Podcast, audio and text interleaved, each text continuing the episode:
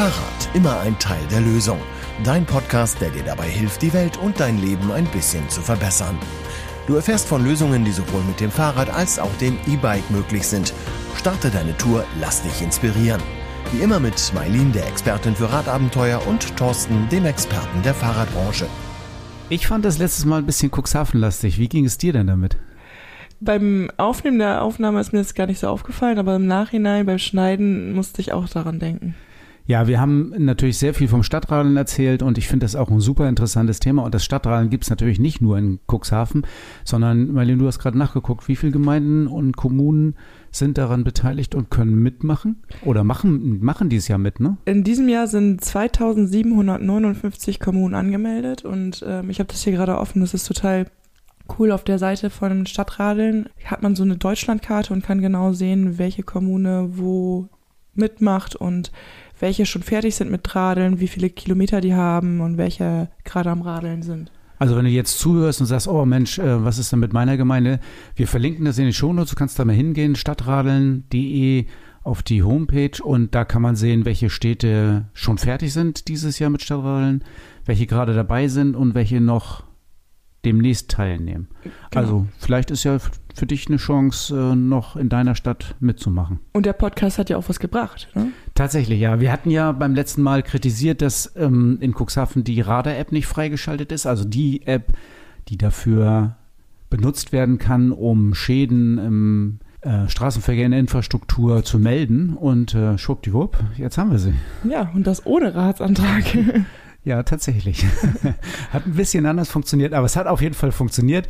Schönes Dank nochmal, äh, einen schönen Dank hier an die Stadtverwaltung, die das ganz schnell umgesetzt hat. Die Stadtverwaltung in der Stadt Cuxhaven hat sofort reagiert, hat das umgesetzt und äh, wir haben jetzt die Radar-App. Und wenn du aus Cuxhaven bist und jetzt beim Stadtradeln mitmachst, dann melde doch deine Stellen, wo du dich unsicher fühlst, dann melde die Stellen, die dir schon immer nicht gepasst haben, wo der Weg in, nicht in Ordnung ist, wo eine Baumwurzel ist oder was auch immer dir auffällt. Melde es einfach und äh, gucken wir mal, was dabei rauskommt. Wenn wir jetzt schon bei aktuellen Themen sind, lass uns doch nochmal auf die ganze Bundesrepublik Deutschland gucken. Da gibt es jetzt ja gerade so eine Kampagne. Hashtag mehr Achtung. Ja, was hat es denn auf sich? Ja, also ähm, natürlich eine relativ gute Kampagne, die kommt aus dem äh, Ministerium für Digitales und Verkehr von, also von Volker Wissing. Eine Kampagne, in der es darum geht, mehr Aufmerksamkeit für andere Verkehrsteilnehmer zu haben, aufmerksamer zu sein, also mehr Achtung für andere Verkehrsteilnehmer zu haben. Aber es gibt halt auch viel Kritik daran. Die wäre? Grundsätzlich kann man ja eigentlich nichts dagegen sagen, wenn man im Verkehr mehr auf andere Verkehrsteilnehmer achtet. Es wird so suggeriert, als wenn alle Verkehrsteilnehmer im Verkehr gleichberechtigt und alle in einem Boot sitzen. Also einer dieser, eines dieser Plakate ist tatsächlich auch, wir sitzen alle im selben Boot, LKW, Auto, Pkw und äh, Fuß- und Radverkehr. Das stimmt ja nicht ganz. Also 2800 Tote im Straßenverkehr und 300.000 Verletzte, die kommen ja zum aller, allergrößten Teil durch den motorisierten Verkehr zustande. Und der Fußverkehr und der Radverkehr, das sind ja dann eher Opfer. Also da ist eine, von einer Gleichberechtigung zu sprechen oder von alle müssen gleich aufmerksam sein. Das ähm, stellt die Sache so ein bisschen falsch dar, meiner Meinung nach. Ja, also ich habe auch noch nie von einem Pressebericht gehört, in dem ein Fußgänger einen Lkw-Fahrer totgelaufen hat. Nee, das wird wohl auch nicht passieren. ähm, natürlich müssen auch Fußgänger und Radfahrende aufpassen und äh, solche Sachen wie Licht an oder sich aufmerksam machen und äh, sich im Verkehr vernünftig verhalten. Wenn das, wenn die Kampagne darauf abzielt, ist das alles okay, aber die Darstellung ist halt schon ein bisschen verzerrt, so als wenn wir alle die gleiche Verantwortung haben im Verkehr haben wir eben nicht alle die gleiche Verantwortung, sondern gerade die stärkeren Verkehrsteilnehmer müssen die Schwächeren auf jeden Fall viel deutlicher schützen. Und ein weiterer Kritikpunkt ist ja der, so eine Kampagne ist ja ganz nett, aber das wirklich Wichtige, zum Beispiel Tempos zu reduzieren, also Tempo auf der Autobahn zu reduzieren, Tempo auf der Landstraße und vor allen Dingen in der Stadt, das würde ja tatsächlich die Zahl von den 2800 Toten oder von den 300.000 Verletzten deutlich, dramatisch senken. Und diese Kampagne senkt wahrscheinlich die Todes- und Unfallzahlen nicht, auf jeden Fall nicht dramatisch. Und die Tempogeschwindigkeit, also das Tempo nicht runterzunehmen und gleichzeitig so eine Kampagne zu machen, das ist natürlich dann der Vorwurf an Volker Wissing. Er hat es ja in der Hand. Er kann hier ganz einfach Gesetze erlassen. Er kann den Gemeinden erlauben, die Geschwindigkeiten in der Stadt selber zu bestimmen. Und schon hätten wir viel, viel weniger Verletzte, viel lebenswertere Städte und alles wäre besser. Es könnte so einfach sein, aber mit so einer Kampagne alleine ist es sicher nicht getan. Ja, da hast du natürlich vollkommen recht. Ähm, vor allem, wenn man jetzt nochmal guckt, wie viele Kommunen tatsächlich auch bei diesem Programm mitmachen, lebenswerte Städte, also sich im Grunde genommen selber überleben können, wo sie Tempo 30 einführen. Das sind 742 Stück. Und wenn wir uns jetzt nochmal die Zahl an Kommunen aufrufen, die beim Stadtradeln mitmachen, das waren über 2000. Also ähm, da kann Wissing auf jeden Fall ähm, mehr drehen, sag ich jetzt mal. Da muss er mehr drehen. Muss er mehr drehen, ja. Warten wir es mal ab. Heute haben wir im Podcast für dich auf jeden Fall ein paar super interessante Themen. Wir wollen mal ein bisschen über Sharing-Modelle reden und die vergleichen, was auf dem Land möglich ist und passieren kann, gegen das, was in der Stadt passieren kann, kommerziell gegen ehrenamtlich. Und wir werden auf die Insel gehen auf jeden Fall. Und wenn wir von der Insel wieder zurück sind, dann fahren wir nach Frankfurt. Genau. Denn da ist die Eurobike. Da lässt dich überraschen, was wir da so treiben. Und wir haben natürlich auch wieder einen Fahrradtipp. Und das Besondere ist, wenn du dran bleibst, kannst du 250 Euro zusätzlich kriegen. Wo ist der Nordseeküste? So heißt ja ein Riesenlandstrich hier in, äh, in der Nähe von Cooks, zwischen Bremerhaven und Cuxhaven eigentlich.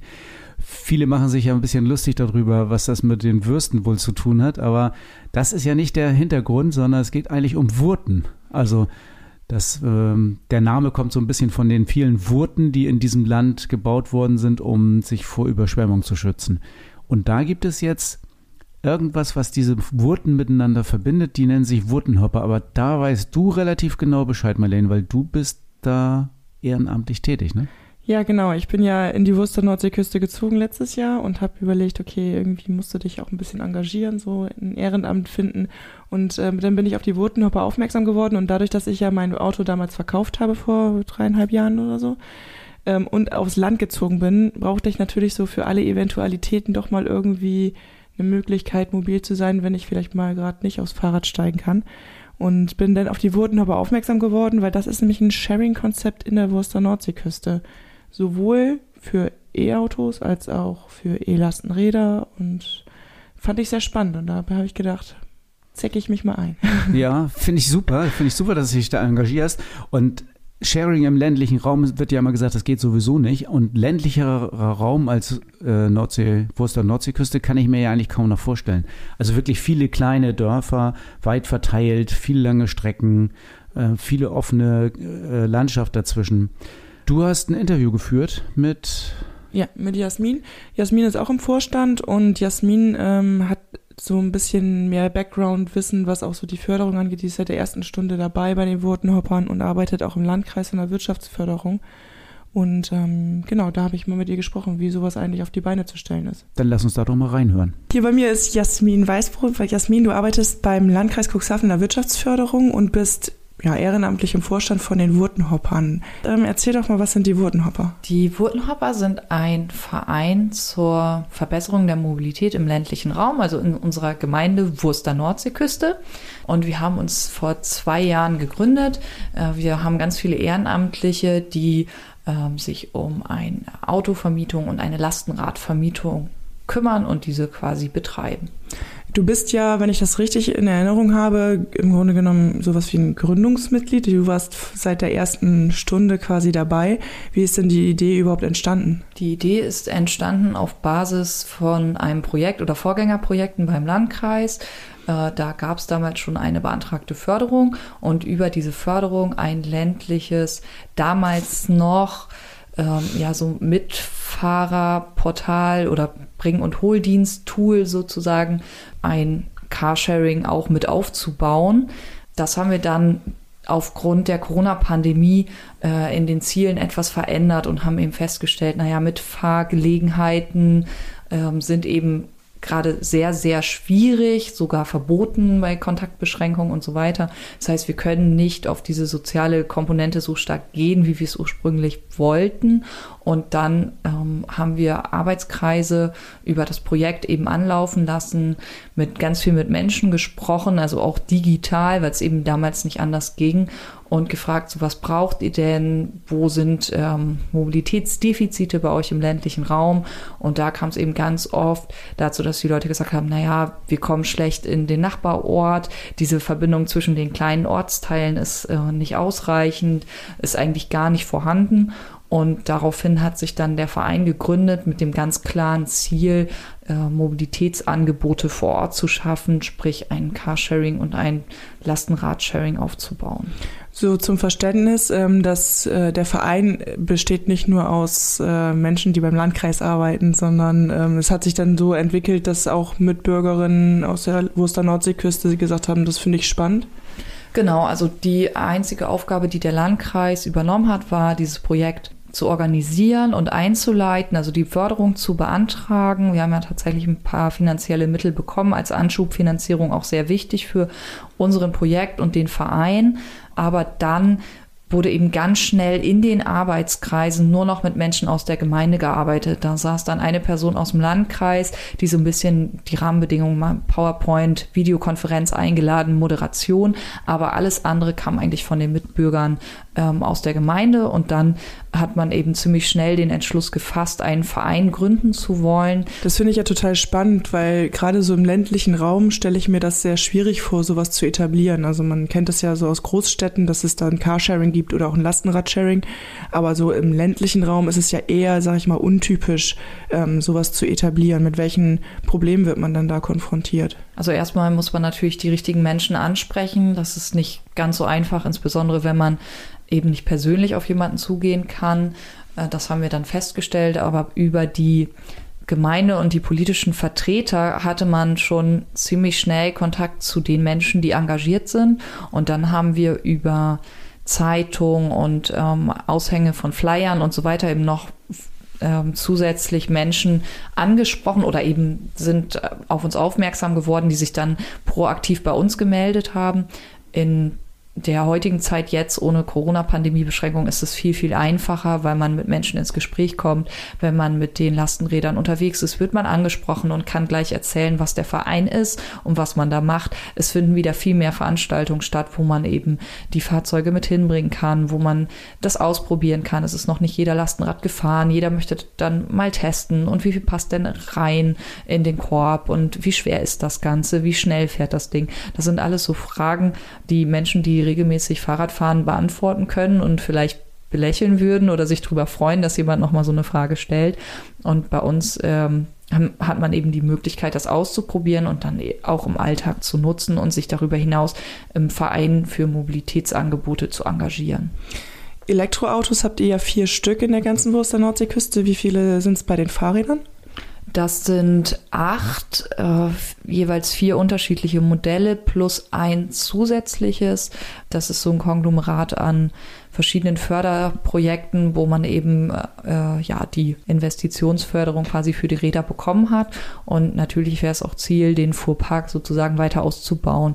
So ob es dann weitere Lastenfahrräder sind oder vielleicht gibt es auch eine Art E-Roller oder sowas. Also es gibt ja verschiedene Ideen von den Menschen auf dem Land, was sie vielleicht noch als Mobilitätsergänzung gerne hätten. Und da müssen wir eben mal schauen, wie sich das in den nächsten Jahren entwickelt und wie sich auch die finanzielle Situation des Vereins dauerhaft dann ähm, entwickeln wird. Wenn wir jetzt schon über Finanzen sprechen, ähm, es gibt ja viele Kommunen, sag ich mal, die ähnliche Ideen haben oder Wünsche haben, so eine Art Sharing auf die Beine zu stellen oder äh, sei es jetzt Lastenräder oder Autos, ist mal dahingestellt.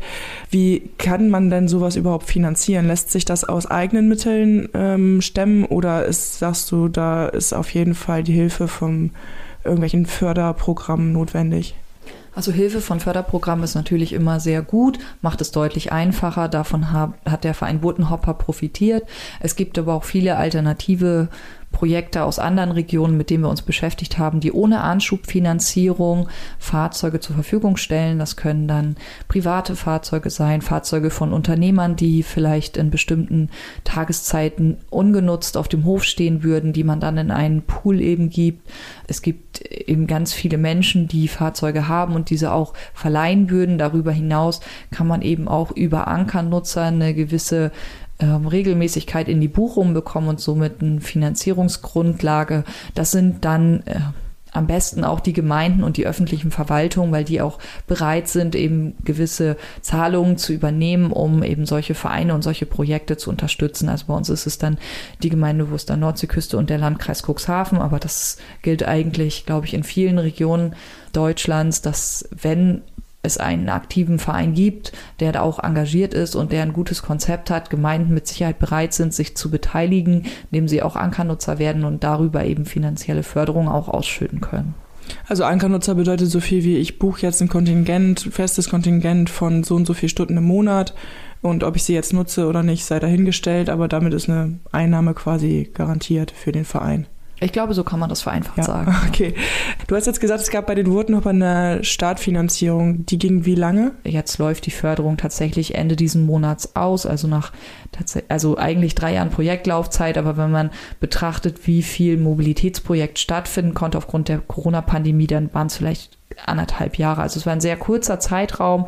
Dafür lief das Projekt sehr gut, aber aus anderen Vorgängerprojekten hätte man eigentlich sich einen anderen Verlauf erhofft. Also es gibt da wirklich tolle, tolle andere Projekte, mit denen sich auch lohnt zu beschäftigen und in den Austausch zu gehen. Das heißt, wenn jetzt die Förderung ausläuft, beginnt jetzt quasi die spannende Phase, ob sich das Projekt auch hält ohne Fördermittel. Genau, jetzt wird es richtig ernst für den Verein. Ähm, habt ihr da schon Ideen, wie das jetzt ähm, losgeht? Also die, das erste Jahr oder die ersten anderthalb Jahre äh, hattet ihr jetzt quasi sowas wie eine Probezeit, um zu gucken, um Mitglieder ranzukriegen, um das ganze Projekt bekannt zu machen. Du sagst gerade, es hat super funktioniert, der Anlauf war groß. Hast du schon eine Tendenz, wie sich das jetzt entwickelt oder was da vielleicht für Pläne gerade sind? Also aktuell ist es ein bisschen schwierig, aber der Vorstand arbeitet eben in vielen Bereichen, um das voranzubringen. Wir wollen noch mal einen Flyer drucken.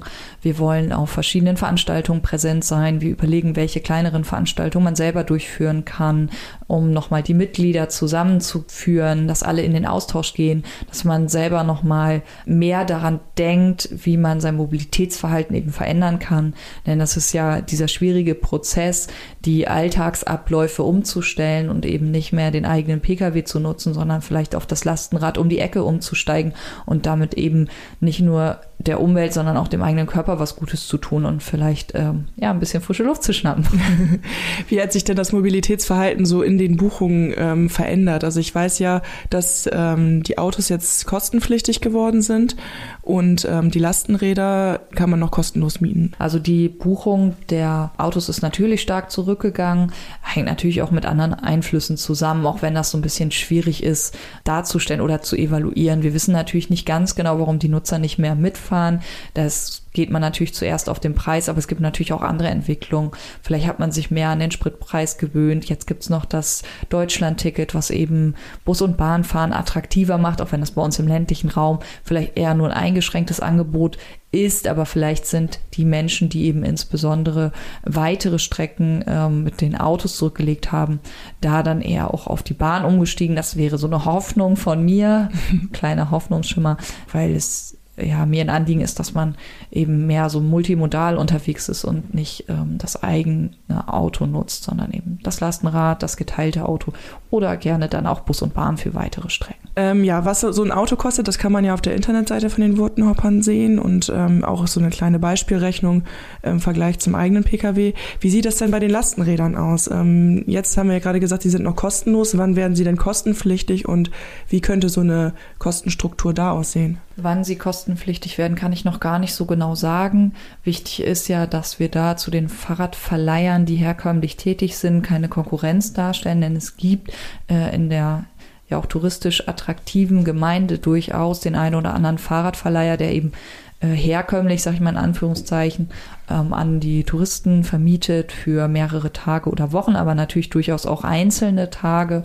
Und da dürfen wir natürlich nicht in Konkurrenz treten, indem wir sagen, naja, ihr könnt unsere Lastenräder alle komplett umsonst nutzen, wobei der Einstieg in den Verein notwendig ist für die Nutzung, um so eine kleine Hürde darzustellen, damit die herkömmlichen Fahrradverleiher oder die ansässigen, die ortsansässigen Fahrradverleiher da weiterhin ihr Geschäftsfeld irgendwie bewirtschaften können. Und für uns ist es eben wichtig als Verein, wir wollen ja auch keine Einnahmen erzielen, von daher können wir die uns finanzierten Fahrräder natürlich auch recht günstig zur Verfügung stellen. Wir müssen aber dennoch ja Kosten für die Versicherung bezahlen. Wir müssen auch Kosten für die Nutzung der App bezahlen und wir müssen auch mit Sicherheit den einen oder anderen Betrag für die Wartung ähm, oder mal Verschleißteile zurücklegen. Da ist so ein bisschen die Frage, wie viel können wir da aus Vereinsbudget nehmen und wie viel müssen wir tatsächlich über Nutzergebühren regulieren wäre natürlich die Hoffnung, dass die Lastenräder auch perspektivisch weiterhin kostenfrei zur Verfügung gestellt werden können. Es würde für uns natürlich auch so ein bisschen den Aufwand minimieren, was Rechnungsstellung und so weiter angeht.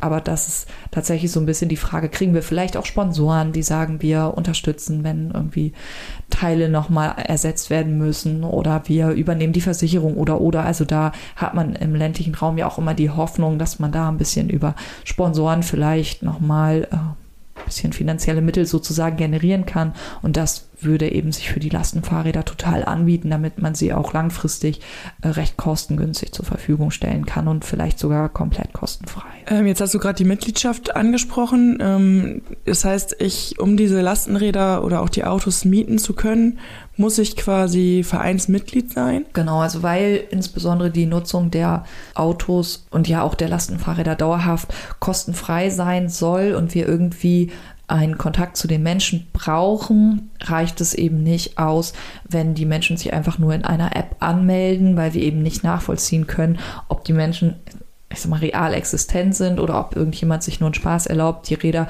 ausleiht und nicht zurückbringt oder vielleicht defekt zurückbringt und sich nicht vernünftig kümmert. Und deshalb haben wir uns dazu entschieden, dass alle Nutzer, die die Fahrzeuge nutzen möchten, auch Mitglied im Verein sein sollen. Und da ist es eben so, dass es eine geringe Vereinsbeitragsgebühr gibt, da der Verein ja auch eine eigene Homepage hat und eine eigene E-Mail-Adresse und so weiter, also auch laufende Kosten. Aber die Nutzung der Fahrzeuge an sich sollte separat abgerechnet werden. Da der Verein ehrenamtlich ist, muss man hier eben ganz genau schauen, dass man da keinen wirtschaftlichen Ertrag erzielt und ähm, ja, da in Gemeinnützigkeit auch bleibt, um eben äh, ja keine Steuern zahlen zu müssen. Und wenn man dann in den wirtschaftlichen Bereich abrutschen sollte, müsste man natürlich genau äh, schauen, welche Steuern sind abzuführen, wie viele Gelder müssen dann eingenommen werden. Das sind dann nochmal ganz andere Hürden und Herausforderungen, die wir bisher so nicht hatten und ähm, auch hoffentlich in der nächsten Zeit nicht bekommen. Wenn ich jetzt Mitglied bin, kann ich dann nur die Autos nutzen und die Fahrräder oder kann ich mich auch engagieren? Gerne. Wir freuen uns immer über jeden, der sich engagiert. Wir haben auch tolle äh, weitere Aktionen, wo man sich vielleicht was ausdenken kann. Wir hatten im letzten Jahr eine tolle Fahrradtour, Tour de Wurten mit Spielen für die Kinder und einem Abschlussgrillen. Wir hatten zwischendurch andere Grillveranstaltungen. Wir überlegen, welche Dinge man noch tun kann. Teilnahme an Spaßradrennen, vielleicht eigenes Radrennen durchführen. Also es gibt so viele, viele Dinge, die wir gerne tun würden, wo uns einfach noch so ein bisschen die Manpower sozusagen fehlt, äh, wie man das umgangssprachlich immer so sagt. Und da freuen wir uns über jeden, jedes neue Mitglied und jeden, der Ideen hat und Anregungen und vielleicht auch ähm, ja, sich da aktiv einbringen möchte und unseren Verein vielleicht noch äh, ja, mit neuen kreativen Ideen unterstützt. Wenn, man, wenn wir jetzt abschließend noch mal kurz in die Zukunft blicken und sagen, okay, die Wurtenhopper in fünf Jahren, wo steht ihr, wenn das alles weiter funktioniert und gut angenommen wird? Was sind so die Visionen, was man noch machen möchte? Also ich würde mir wünschen, dass wir einen Großteil der Bevölkerung erreichen, also meine Mitbürger auch mehr auf das ähm, auf die Fahrzeuge umsteigen, dass man die Fahrzeuge mehr sieht, dass es mehr Fahrzeuge gibt, die dem Botenhopper Verein zur Verfügung gestellt werden, die es jetzt schon gibt. Also ich möchte gar nicht unbedingt noch mehr neue Fahrzeuge, sondern eher die Fahrzeuge nutzen, die schon vorhanden sind, hatte ich eingangs mal gesagt. Unternehmer, die vielleicht äh, Fahrzeuge zur Verfügung stellen können oder die eine oder andere Privatperson, die eben merkt, dass mein Auto relativ viel auf dem Hof steht, sich dann überlegt, naja, ich könnte es auch gut teilen. Ähm, das wäre für mich irgendwie die Hoffnung Hoffnung, dass wir eben einen großen Fahrzeugpool haben und weniger Menschen, die eigene Autos auf dem Hof stehen haben, denn diese stehenden Ressourcen sind eben irgendwie ja besonders unschön, kosten Geld, bringen die Umwelt nicht weiter, sind wenig nachhaltig. Und auch, dass wir in jedem kleinen Ort ähm, mindestens ein Lastenrad haben, vielleicht auch mehr, vielleicht haben wir auch weitere ähm, Mobilitätsangebote, eben verschiedene ähm, Fahrzeuge, Fahrzeuggrößen, Fahrzeugqualitäten vielleicht auch, Dinge, mit denen man, ähm, ja, die man gut teilen kann. Vielleicht sagt der eine auch, ich habe einen kleinen Kfz-Anhänger oder einen Fahrradanhänger oder eben den E-Roller oder ich weiß nicht was. Also es gibt da ja ganz, ganz viele Möglichkeiten.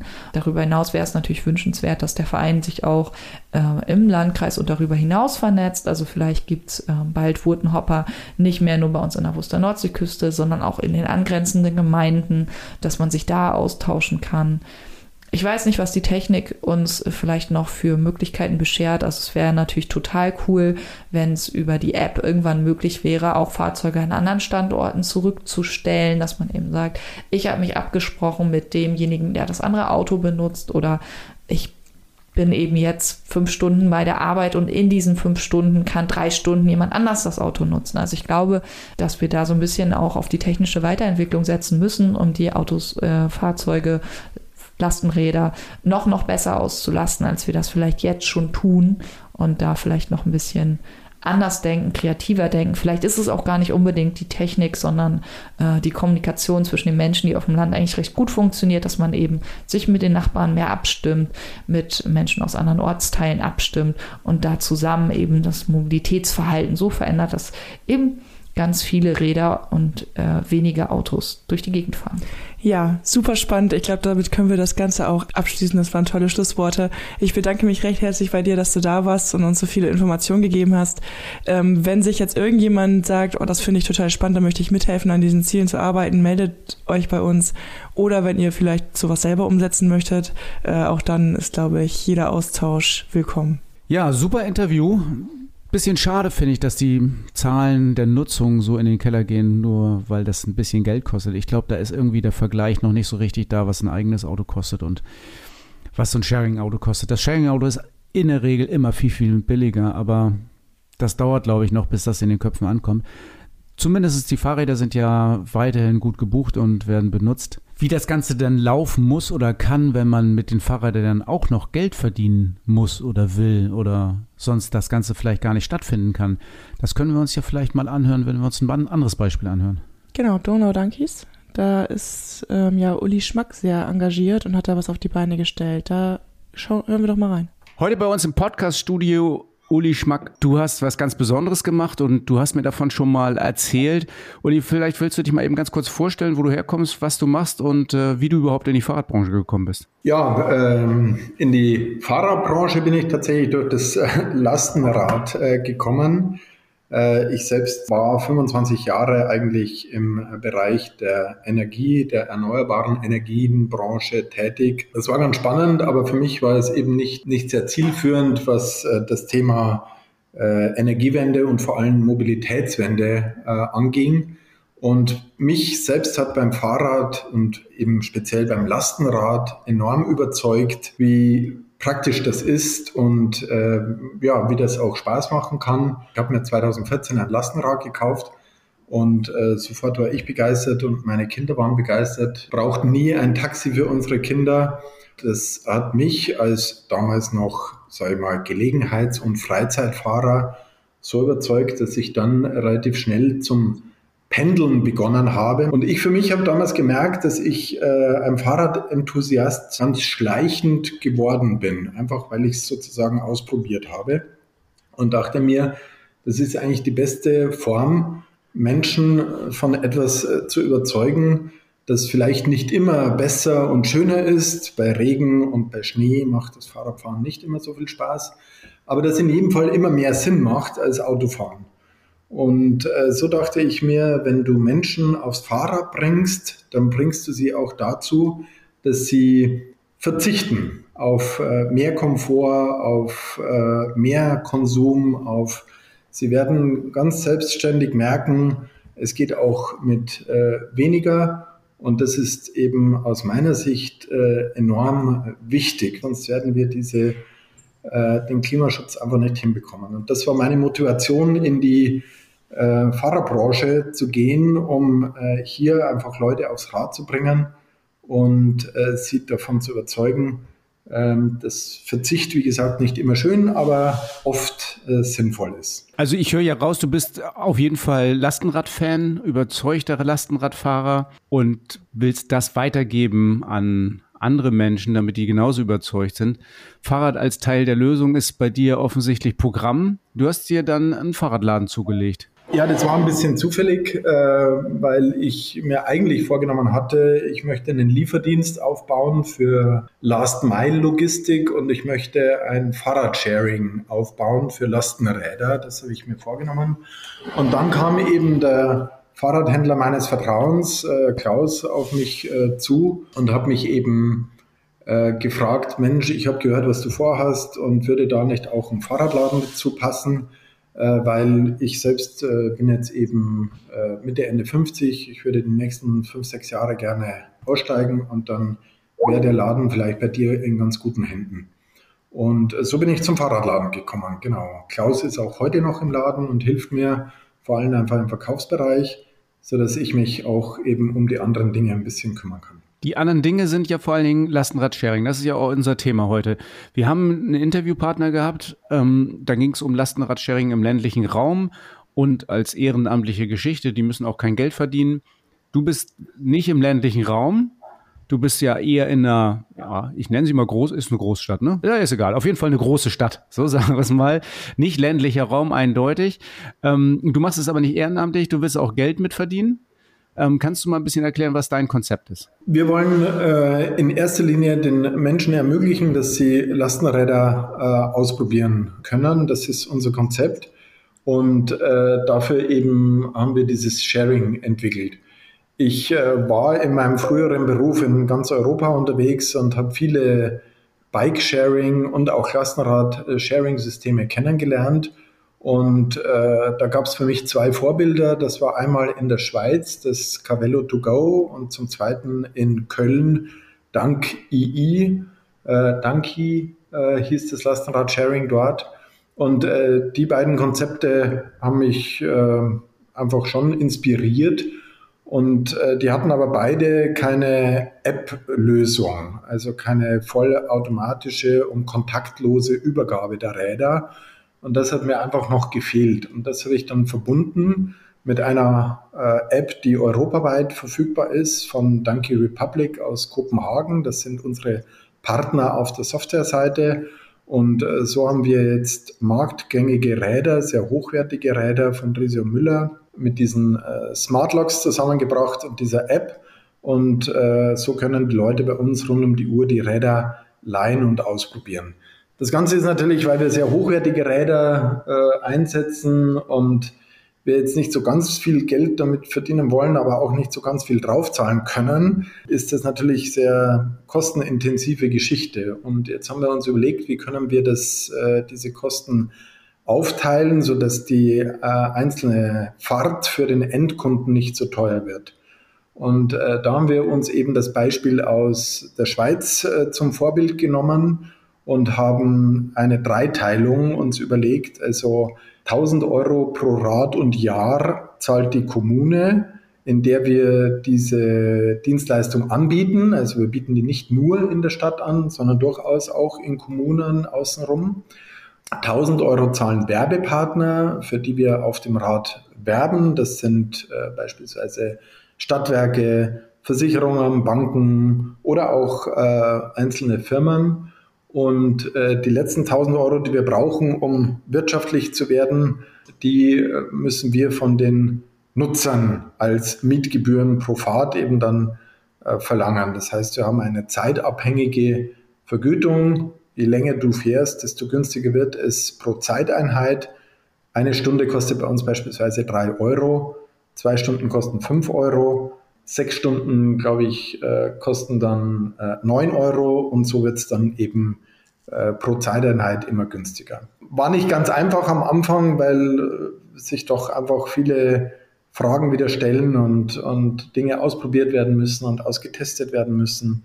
Äh, aber inzwischen haben wir 120 Räder am Laufen und es läuft eigentlich ganz gut. 120 Räder ist ja relativ viel. Die stehen dann überall rum. Müssen die an bestimmten Orten abgestellt werden oder ist das, kann man die frei hinstellen und kann man das auf der App sehen? Oder wie funktioniert das? Also man sieht in der App den Rückgabeort. Das ist ein Geopunkt in der App. Der wird dir eben angezeigt und wenn du es da hinstellst, dann wird in der App eine Schaltfläche grün und dann kannst du die Miete beenden. Außerhalb von diesen Punkten kannst du die Miete gar nicht beenden. Also es sind feste Punkte, wo man die zurückgeben muss. Mhm. Genau.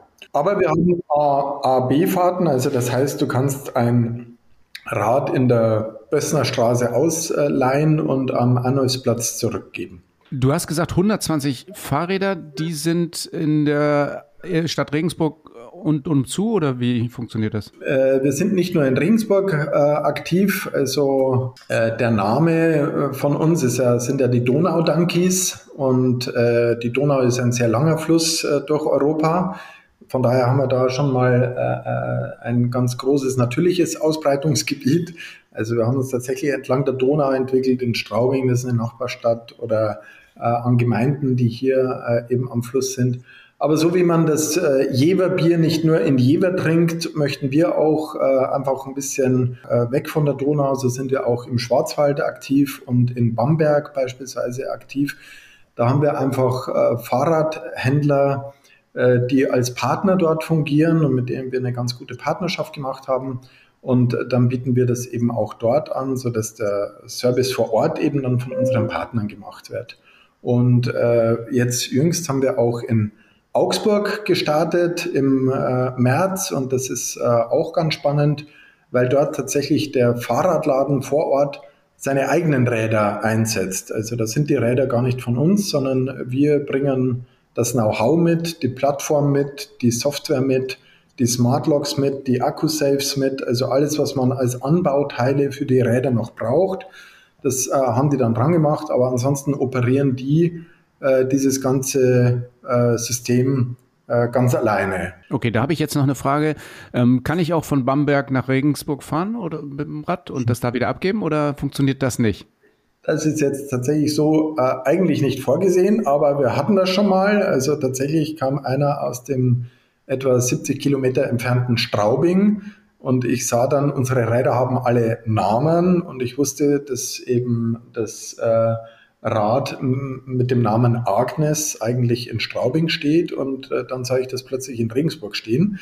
Und äh, dann ist da tatsächlich jemand aus äh, Straubing äh, morgens nach Regensburg gefahren, hat da an einer öffentlichen Ladesäule, die wir ja auch aufbauen für unser Sharing-System, geladen und ist dann abends wieder zurückgefahren. Das, das ist auf jeden Fall schon mal spannend. Das ist ja dann auch eine wirklich große Strecke. Das ist Verkehrswende pur, auf jeden Fall. Genau. Sowas freut einen doch, finde ich. Also du hast ja diese Dreiteilung genannt, 1000 Euro Kommune, 1000 Euro ihr, 1000 Euro der Kunde, also nee, 1000 Euro ähm, der Werbepartner, 1000 Euro der Kunde.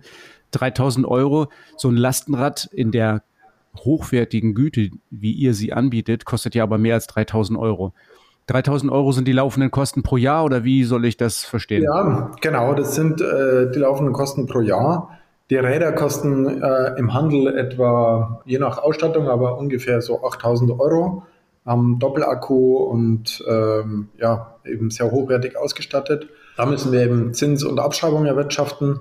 Dann müssen wir die Versicherung äh, erwirtschaften. Die Räder sind eben versichert gegen Diebstahl und, und Vandalismus. Äh, dann haben wir die Softwarekosten äh, drauf. Dann haben wir die Wartungskosten auf dem System und die höchsten Kosten sind halt tatsächlich äh, das Akkuwechseln. Also das ist halt einfach wirklich, äh, das sind einfach die höchsten äh, Kosten, wenn man die Räder laden muss. Und deshalb, um hier langfristig die Kosten nach unten zu bringen, haben wir uns jetzt einfach äh, sehr angestrengt, eine Ladeinfrastruktur äh, zu entwickeln, mit der wir äh, die Räder überall laden können. Und dann müssen wir die Akkus nicht mehr wechseln. Und das ist. Okay, das, das mit den Akkuwechseln habe ich noch nicht verstanden. Also, ähm, weil normalerweise eure Mieter gar nicht laden oder wie habe ich das zu verstehen? Ja, genau. Also der, der, der Mieter hat ja gar kein äh, Ladegerät äh, zur Verfügung. Du brauchst ja immer ein Ladegerät äh, für diese äh, Räder. Und der hat ja womöglich gar keins. Und äh, deshalb müssen die eben geladen werden. Okay, also eure Abhol, also eure Abholstation 2.0 hätte ich beinahe gesagt, da sind dann Ladegeräte installiert. Die sind dann öffentlich zugänglich. Genau, das sind äh, eben beispielsweise an einem Laternenpfahl hängt da eine Wallbox und dann äh, kannst du da ein Kabel rausziehen und am Ende von diesem Kabel ist der äh, passende Bosch-Stecker für die, äh, für die Akkus und dann steckst du einfach ein und es fängt an zum Laden. Und dort, wo wir keinen Stromzugang haben, da bauen wir solarbetriebene Säulen auf äh, das sind dann eben Säulen, äh, die haben eine Solarfläche auf der einen Seite, wo die Sonne hinscheint und haben innen drin äh, Akkus, also Batteriespeicher.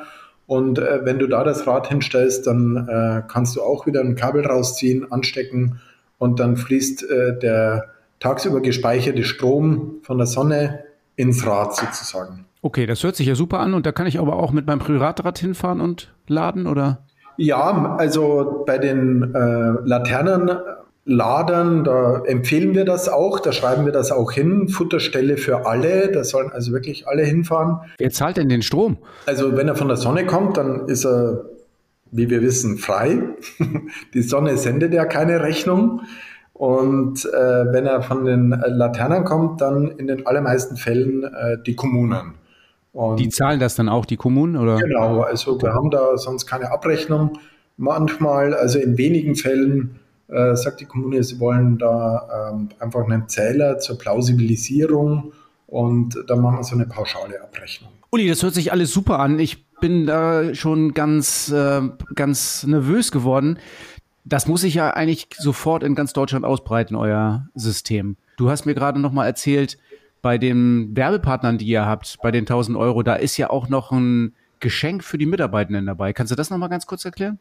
Ja, also wenn wir Werbepartner, das sind ja meistens äh, Firmen eben, dann ermöglichen wir den äh, Mitarbeitenden dort äh, pro Monat 20 Mal jeweils eine Freifahrt von zwei Stunden. Das ist ja quasi an jedem Arbeitstag eine Freifahrt. Genau, so ist das auch gedacht, dass die äh, dienstlichen Fahrten, die die eben haben, im Stadtgebiet, in der Kommune, äh, eben vorwiegend mit dem Fahrrad gemacht werden. Natürlich können die auch äh, das Ganze in der Freizeit nutzen, das, äh, aber für uns ist halt wichtig, dass die Verbindung sozusagen zum Arbeitgeber ähm, oder zum Arbeitsplatz einfach ein bisschen äh, steht, weil äh, der zahlt das Ganze ja auch und deshalb würden wir uns wünschen, dass von Seiten des Arbeitgebers auch der Appell kommt, nutzt doch mehr das äh, Fahrrad oder das Lastenrad und äh, fahrt in der Stadt eben mit diesen. Äh, es kostet euch nichts, wir haben keinen Verwaltungsaufwand damit, es geht äh, ziemlich einfach. Hört sich für mich nach einer absoluten Win-Win-Situation an. Und dann ist es ja gar kein Werbepartner, sondern die haben ja quasi schon eine echte Leistung auch dafür, die ihr bringt. Ja, ja. Uli, wenn jetzt Leute uns zuhören, die hören ja aus ganz Deutschland zu, wie geht's denn los? Also wenn ich sage, Mensch, meine Kommune muss das machen oder ich baue das bei mir in der Stadt auf. Ich bin Fahrradhändler und ähm, das ist eine super Idee. Ich mache das jetzt in Kiel. An wen muss ich mich wenden? Wie geht's weiter? Was soll ich tun? Ja, also am besten äh, uns einfach äh, schreiben oder äh, anrufen bei den www.donau-dankies.de äh, und ähm, da Verbindung aufnehmen und dann entwickeln wir das Ganze. Wir haben entsprechende Unterlagen, wo alles drinsteht und äh, wo auch die ganzen Informationen für die Kommunen mit drin sind und äh, können da einfach äh, unterstützen. Da ist nichts mehr hinzuzufügen. Uli, vielen Dank, dass du uns das so schön erklärt hast. Ich glaube, ganz viele sind jetzt sehr interessiert. Wir werden in den Shownotes dazu äh, verlinken. Vielen Dank, dass du da warst, Uli. Hat mir sehr viel Spaß gemacht. Wenn für dich jetzt was dabei war, wo du sagst, boah, das könnte ich bei mir eigentlich auch umsetzen, also ehrenamtlich äh, organisiert, so wie das bei den Wurtenhoppern funktioniert, oder wenn du sagst, äh, Dono Donkeys, genau das Konzept, das setze ich bei mir in der Stadt oder bei mir in der Gemeinde um, das will ich machen, dann äh, waren das ja Informationen, die du mitnehmen kannst. Die Kontakte, die du brauchst, kriegst du bei uns in den Shownotes hinterlegt, sonst melde dich bei uns und wir vermitteln dich dann weiter. Engagiert euch, macht was, denn Lastenradsharing, Fahrradsharing ist immer eine gute Sache. Rad und Tour Inside. Dein Blick hinter die Kulissen des Fahrradgeschäfts in Cuxhaven. Bei Facebook unter Fahrradhändlern wurde gerade sehr kontrovers diskutiert, ähm, ob man zu Eurobike fährt oder ob man nicht hinfährt und was man da macht und was man da nicht macht. Was ist das denn für eine Frage? Da gibt es doch eigentlich gar nichts zu diskutieren. Was haben die denn für Argumente, nicht hinzufahren? Ja, das sagst du so. Also für uns tatsächlich bei Rad und Tour ist es ja so, dass wir überhaupt gar nicht diskutieren, ob wir zu Eurobike fahren. Das machen wir jedes Jahr und wir sind äh, jedes Mal eigentlich auch ganz gut begeistert. Ähm, sehr inspiriert kommen wir zurück. Es gibt viel zu sehen. Es gibt so viele Sachen, die neben Fahrrädern und Technik vor allem interessant sind. Wir haben immer sehr spannende Vorträge, wir netzwerken ganz viel, wir nehmen natürlich auch ganz viel für einen Podcast mit und die nächsten Podcasts werden wieder ähm, angereichert sein durch viele Sachen, die wir bei der Eurobike, bei der Weltleitmesse Fahrrad dann so mitnehmen können. Und die Argumente von den Leuten, die hin nicht hinfahren, ist, naja, Fahrräder bestellen brauche ich nicht, kenne das eh alles, ähm, ich bleibe lieber zu Hause, das ist hier eine umsatzstarke Zeit und die Kunden brauchen mich. Kann ich sogar auch verstehen, also das Geschäft zumachen für drei, vier Tage wäre schlecht, also wenn man Alleinunterhalter ist oder nur mit zwei, drei Leuten so ein Fahrradgeschäft betreibt, dann ist es natürlich schwierig, auch zur Eurobike zu fahren. Andererseits ist es aber auch sehr schwierig, keine Neuigkeiten mitzunehmen und nichts mitzukriegen.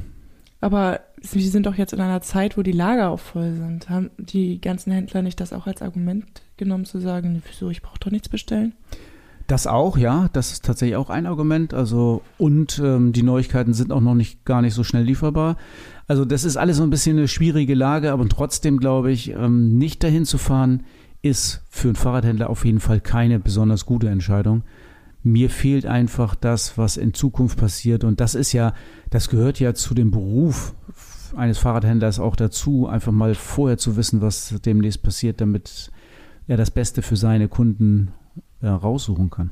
Ja, und wenn du jetzt gerade zuhörst und vielleicht selber Fahrradhändler bist oder Fahrradhändlerin oder in der Fahrradbranche arbeitest, es gibt da einen neuen Podcast, mit jemandem, den ich ziemlich gut kenne. Ich, ich bin dabei. ähm, und Uwe ist dabei. Genau, Uwe und Thorsten, die erzählen in der ersten Episode, warum es sich lohnt, auf die Eurobike dieses Jahr zu gehen. Hör doch mal rein. Bikes for Future heißt der Podcast. Verlinken wir in den Show Notes. Und Thorsten, warum gehst du hin? Weil ich eingeladen bin. Nein, also ich lasse mich wirklich immer davon inspirieren. Gerade Ladenbau finde ich sehr interessant. Da habe ich immer viele Inspirationen bei der Eurobike. Ähm, Netzwerken, ich will unbedingt ein paar Leute treffen, die ich schon lange nicht mehr gesehen habe. Das ist mir fast das Wichtigste und natürlich die Partys. Na, natürlich.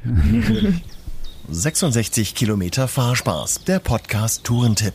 Thorsten, warum bist du eigentlich schon wieder so unverschämt braun?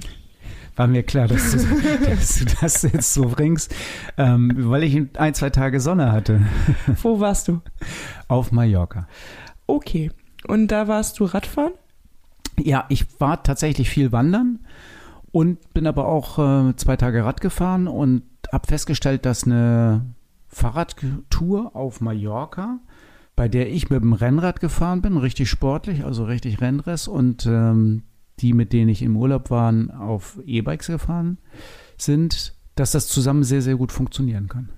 Ah, okay. Das hätte ich jetzt gar nicht gedacht. Doch, das ging. Also klar, die mussten berghoch ein bisschen Rücksicht auf mich nehmen, damit ich, äh, damit ich mithalten konnte.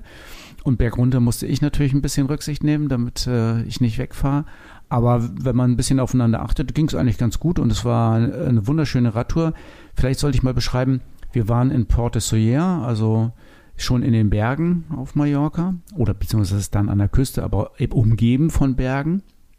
Und dementsprechend führt die Tour 66 heute auch über Berge und Täler und ist deswegen eigentlich sehr, sehr interessant, finde ich. Und Radfahren auf Mallorca ist tatsächlich auch mit E-Bikes und an der Küste und sowas ein absoluter Traum. Wir haben ein paar Strecken und ich habe ein paar Strecken rausgesucht, die wenig oder gar keinen Autoverkehr haben. Aber wir haben auch ein paar Überbrückungsstrecken, wo relativ viel Autoverkehr ist. Aber im Ganzen, insgesamt muss ich ganz ehrlich sagen, landschaftlich ist Mallorca ja immer wieder ein super Hingucker. Und wer da noch nie Rad gefahren ist, dem ist diese Tour auf jeden Fall hundertprozentig empfohlen. Wenn du jetzt so Berge sagst, interessiert mich persönlich ja immer, wie hoch, hoch sind die denn so? Das ist auf Mallorca eigentlich ganz äh, passabel. Also die sind dann nur rund um Porto Soyer rum 500 Meter, würde ich sagen. Also über Meeresspiegel, also startest am Meeresspiegel. Also du hast nie mehr als 500 Höhenmeter am Stück, eher so 250, 350 Höhenmeter ähm, sind die Pässe hoch. Eigentlich ganz gut zu fahren. Und von der Steigung auch alles human, oder? Ja, auch alles relativ flach zu fahren, so zwischen 5 bis 8 Prozent. Na, das geht ja noch. Das ist ja noch da bist du. Härteres gewohnt. Ne? Nein, das ist wirklich also eine absolute Empfehlung. Eine absolute Empfehlung für ähm, Leute, die fit sind, die das dann ohne Motor fahren, aber tatsächlich, Leute, leiht euch ein E-Bike und genießt die Landschaft und guckt euch das alles an. Das ist wunder wunderschön. Und gerade mit Motorunterstützung, finde ich, ist das eine super Sache. Ja, wer da jetzt Interesse hat, die Tour findet ihr wie immer bei Komoot in den Shownotes. Klickt euch da durch und bei eurem nächsten Mallorca-Aufenthalt fahrt ihr doch gerne mal nach. Das Fahrrad-Highlight der Episode mit Thorsten und deinem Verkaufsexperten von Rad und Tour. Ich hatte letzt bei WhatsApp ein bisschen Kontakt mit einem Unternehmer hier aus Cuxhaven, der sagt, ja Mensch, meine Leute, die würden ja auch gerne E-Bike fahren und ich würde das Leasing gerne anbieten, aber die haben sich alle so einen E-Scooter, so einen E-Elektroroller gekauft und fahren da jetzt mit dir durch die Gegend. Deswegen kann das Unternehmen auch leider nicht bei Stadtradeln teilnehmen. Doppelt doof. Ja, ich habe das auch, ich habe es noch nicht so ganz verstanden. Das Argument war, ach, die Fahrräder sind, die Elektroräder sind alle so mega unverschämt teuer und das ist alles viel zu viel Geld und 6, 7, 8.000 Euro für ein Elektrorad. Wer soll denn das bezahlen? Ähm, Das äh, Unternehmen hat eben vielleicht nicht ganz so hohe Löhne, aber es sind alles Leute, die arbeiten und gut beschäftigt sind. Und ich glaube, dass man dann trotzdem wirklich E-Bike fahren kann, weil wir haben ja auch günstige E-Bikes Die nicht schlecht sind. die auf jeden Fall nicht schlecht sind. Mit Bosch-Antrieb ähm, von einem Hersteller von Stevens, der bekanntermaßen wirklich tolle Fahrräder baut, die leicht sind, die super funktionieren, die auch noch richtig gut aussehen. Das ist das Stevens E-Mol Veno. Beschreibt das doch mal. Für wen ist denn so ein Rad gut? Ja, Stevens E-Mol Veno gibt es wirklich in verschiedenen Rahmenformen, mit einem tiefen Einstieg, mit einem ähm, Mixed-Rahmen, mit einem Diamantrahmen, so dass jeder seine Rahmenform finden kann, die er gut findet, mit der er gerne fährt, mit Gepäckträger-Akku oder Rahmenakku. Mit 400 oder 500 Wattstunden können wir das ausstatten und ähm, mit Kettenschaltung ein sehr leichtes, aber auch stadttaugliches, ähm, tourentaugliches Fahrrad, was wirklich für alles geht und das kostet nur 2499 Euro. Das ist ja ein Schnäppchen. Ja, finde ich auch. Also wirklich mal ein, ein Preis, der etwas weiter unten angesiedelt ist und wo man auch nicht sagen kann, dass jetzt so ein E-Bike unerschwinglich ist. Man kriegt, wie gesagt, die Bosch-Qualität, man ähm, kriegt Stevens-Qualität, man kriegt von uns den vollen Service, die Beratung, die Vermessung, alles dabei und hat für 2499 eigentlich schon ein Top-Rad, mit dem man wirklich alles machen kann. Und da muss man nicht auf einem blöden E-Scooter rumstehen und sich durch die Gegend kutschieren lassen. Da kann man richtig aktiv fahren, was mitnehmen, Gepäck transportieren, weite Strecken fahren, ähm, schneller unterwegs sein. Also die Vorteile sind ja unermesslich. E-Mol Veno und, ach so, und das ist vielleicht auch noch ganz wichtig, wir haben E-Mol Venus so viele am Lager, dass wir wirklich für jeden sofort eins rausgeben können. Die sind sofort verfügbar, stehen hier, sind aufgebaut, kann man sofort mit losfahren. Der E-Bike-Spaß kann quasi sofort beginnen. Sensationell.